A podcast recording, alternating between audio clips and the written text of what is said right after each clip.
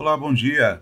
Hoje é aniversário de uma grande escritora latino-americana e nossa homenagem é para ela. Isabel Allende nasceu em 2 de agosto de 1942 em Lima, no Peru. É uma escritora chilena cuja obra foi traduzida para 35 idiomas. Com mais de 70 milhões de livros vendidos, é considerada a escritora viva de língua espanhola mais lida do mundo. É filha do diplomata Tomás Allende Pesce, primo do ex-presidente do Chile, Salvador Allende, derrubado pelo golpe militar de 11 de setembro de 1973. Através de sua escrita, Isabel Allende revelou a beleza sublime contida no feminino e invocou magicamente aquelas qualidades geralmente reprimidas e latentes de seus leitores. Em tempos de tumultos políticos, escolheu o ativismo literário contra as diretrizes ideológicas patriarcais e ofereceu às mulheres um extenso manifesto sobre o seu despertar pessoal.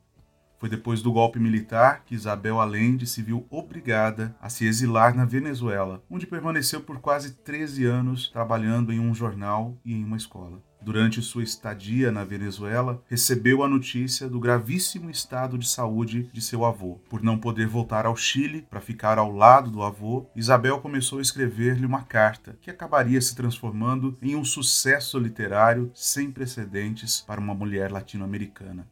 A Casa dos Espíritos. A escritora chilena vive nos Estados Unidos há 30 anos, ao lado de seu marido e dois cães. Consultada pelo principal medo que implica a pandemia atual, que é a morte, a escritora contou que desde que sua filha Paula morreu há 27 anos, perdeu o medo para sempre e escreveu um texto sobre isso.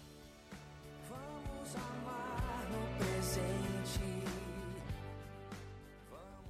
Primeiro, porque a vi morrer em meus braços e percebi que a morte é como o nascimento, é uma transição, um limiar. E perdi o medo no pessoal. Agora, se me pegar o vírus, eu pertenço à população mais vulnerável, às pessoas mais velhas. Tenho 77 anos e sei que se me contagio, eu vou morrer. Então a possibilidade de morte se apresenta muito clara para mim neste momento. Eu a vejo com curiosidade e sem medo. Depois, perceber quem são os verdadeiros amigos e as pessoas com quem eu quero estar. O que acha que a pandemia nos ensina a todos? Ela está nos ensinando prioridades e nos mostra uma A realidade da desigualdade. De como algumas pessoas passam a pandemia em um iate no Caribe e outras pessoas estão passando fome também nos ensinou que somos uma única família. O que acontece com o ser humano em Wuhan acontece com o planeta, acontece com todos nós. Não há essa ideia tribal de que estamos separados do grupo e que podemos defender o grupo enquanto o resto das pessoas se esfrega, sem muralhas, sem paredes que possam separar as pessoas criadores, artistas, cientistas, todos os jovens, muitas mulheres estão se colocando uma nova normalidade. Eles não querem voltar ao que era normal. Eles estão pensando em que mundo nós queremos. Essa é a pergunta mais importante neste momento. Aquele sonho de um mundo diferente. Para lá que temos que ir. Eu percebi em algum momento que você vem ao mundo perder tudo. Quanto mais você vive, mais perde. Você vai perdendo seus pais primeiro, pessoas às vezes muito queridas ao seu redor,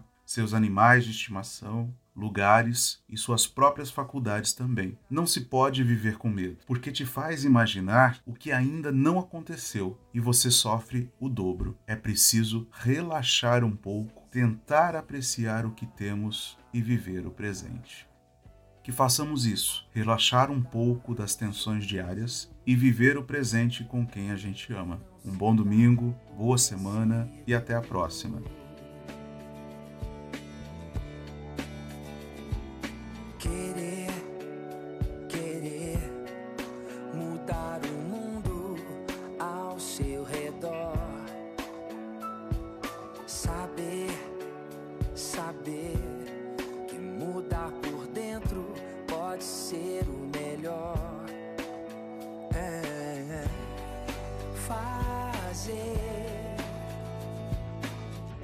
sem esperar nada em troca. Vencer é recomeçar quando só chega.